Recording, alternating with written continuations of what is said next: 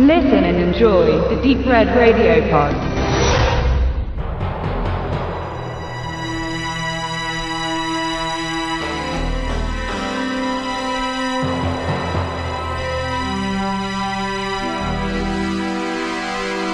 Im Jahre des Herren 1983 legte der polnische Regisseur Sam Furstenberg seine erste prägende Filmarbeit vor, Revenge of the Ninja. Es ist sein drittes Werk. Zuvor hatte er in Israel ein 45-minütiges Drama gedreht, noch unter seinem Geburtsnamen Schmulik Fürstenberg. Darauf folgte gleich seine erste US-amerikanische Produktion. Eine von Menachem Golan und Joram Globus geleitete Familientragödie mit John LaMotta und Kirstie Alley. Doch nun war es mit dem gefühlvollen Inszenieren vorbei und Fürstenberg begann seine Laufbahn als B-Action-Ikone.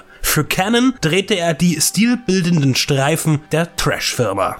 Direkt nach Revenge of the Ninja folgte ein weiterer Ninja-Film, Ninja 3 The Domination, auch von Fürstenberg. Im deutschen Verleih bekannt als Die Herrschaft der Ninja. Vor diesen beiden, 1981, kam noch Enter the Ninja mit Franco Nero der in der Bundesrepublik wiederum die Rache der Ninja genannt wurde. Also praktisch so, wie der zweite Film im Original heißt. Diese drei Produktionen stehen, obgleich der Darsteller Sho Koshugi in allen mitspielt, in keiner inhaltlichen Verwandtschaft zueinander, werden aber immer wieder gerne als Trilogie bezeichnet. Ein ähnliches Verwirrspiel wie bei Karate Tiger oder Kickboxer und dem Sequel Durcheinander der deutschen Veröffentlichungspolitik ist festzustellen. American Fighter mit Michael Dudikoff von 1985, der im Original wiederum mit American Ninja betitelt ist, bildete dann eine eigene Reihe, deren Teile aber auch nur sehr lose zusammenhängen. Bei den ersten zwei Filmen dieser Saga führte Fürstenberg auch Regie.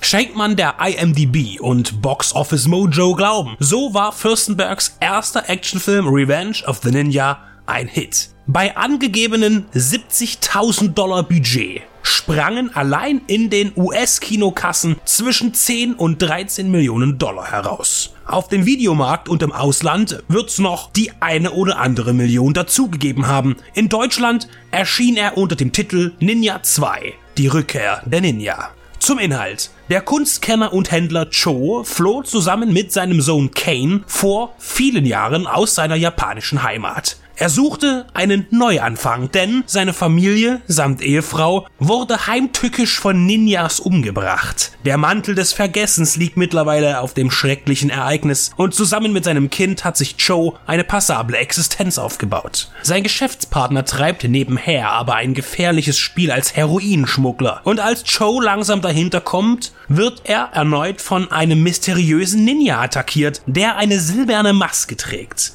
Die Vergangenheit holt ihn ein und er muss sich dieser und seiner eigenen Bestimmung stellen. Soweit, so gut. Kennt man eine Ninja-Story, kennt man sie alle. Darum geht es aber natürlich nicht. Der Ninja im Allgemeinen wird in diesem Film der Lächerlichkeit preisgegeben. Mit Ninjitsu hat das nicht viel zu tun. Es ist auch nicht wirklich hilfreich, wenn Cho auf ihn abgeschossene Pfeile mit den Händen und seinem Mund auffängt. Die Kampfszenen sind eher komisch, sicher ungewollt und damals total ernst gemeint. Leider zeichnet sie Shokoshugi, der sein Debüt in der Parte 2 hatte, auch nicht als besonders kinetischer Kämpfer aus. Auch bei Die tausend Augen der Ninja von Gordon Hassler, Die neuen Leben der Ninja von Emmett Alston oder gegen den noch jungen Jean-Claude Van Damme in Black Eagle, muss man feststellen, dass er nicht überzeugend auftritt. Seine Moves wirken fast schon lahm und stehen der Energie eines Bruce Lee, Jackie Chan, Jet Li oder sogar Sunny Shiba kraftlos gegenüber. Trotzdem ist er eine Identifikationsfigur des Genres und wurde mit einer Ehrenrolle in der blutigen Wachowski-Produktion Ninja Assassin gehuldigt. Die gezeigte Leistung steht bei Koshugi dabei in keinem Verhältnis zu seinen Erfolgen als Kampfsportler. Er war im Ring sehr erfolgreich. Hier könnte man nun also die Schuld beim Choreografen suchen. Jedenfalls fehlt es den Fights an Geschwindigkeit und Wucht. Allerdings hat Sho Koshuri seine Kämpfe auch meistens selbst choreografiert. Nicht zu verachten sind auch die komplett in schwarz gehüllten Gegner, die vor Unfähigkeit nur strotzen. Das Gefährliche an Ninjas ist unter anderem, dass sie aus dem Hinterhalt angreifen. Sie sind die Meister der Tarnung und des lautlosen Agierens. In Revenge of the Ninja sind sie plump trampelnde Schießbudenfiguren, die schneller fallen als eine geschlagene Eiche. Das gilt dann auch für die Schurken in Amerika, die teilweise wie die Village People auftreten. Zumindest wird Joe von einem Indianer samt Tomahawk angegriffen. Der Endgegner ist dann natürlich der absolute Oberninja, der sogar mit Hypnose-Tricks arbeitet und Joes potenziellen Love Interest unbarmherzig in einem Whirlpool foltert. Die Art und Weise dieser Marterung bleibt ein Geheimnis. Vermutlich soll der Zuschauer glauben, weil das Wasser blubbert, dass es kocht.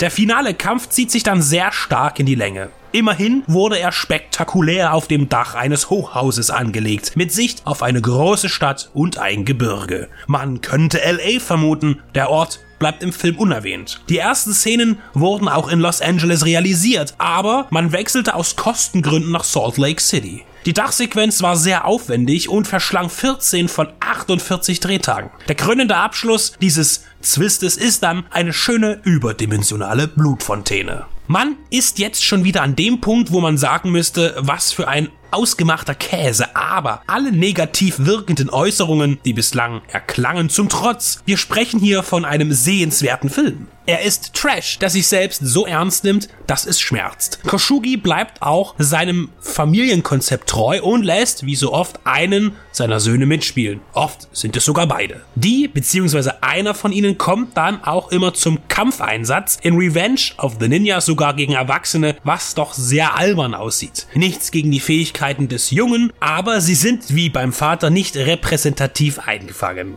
Ein interessantes Thema wäre dann noch der Rassismus. Ständig wird Joe Koshugis Charakter Joe von seinen Widersachern mit Schimpfwörtern belegt. Schlitzauge, Japse, gelbe Ratte oder gelbe Sau. Aber auch die Italiener bekommen ihr Fett weg. Spannend daran ist, dass die Invasion der Unflat in dieser extremen Form nur in der deutschen Synchronfassung vorkommt. Wenn man den Film im Original ansieht und hört, vermindert sich die Intensität der Beleidigungen immens. Die Rückkehr der Ninja, alias The Revenge of the Ninja, ist ein Kind seiner Zeit. Ein naiver, brutaler und aus heutiger Sicht nostalgischer Action-Martial-Art-Film und der eigentliche Startpunkt von Sam Furstenberg, der uns noch so viel zauberhaften Müll bescheren sollte.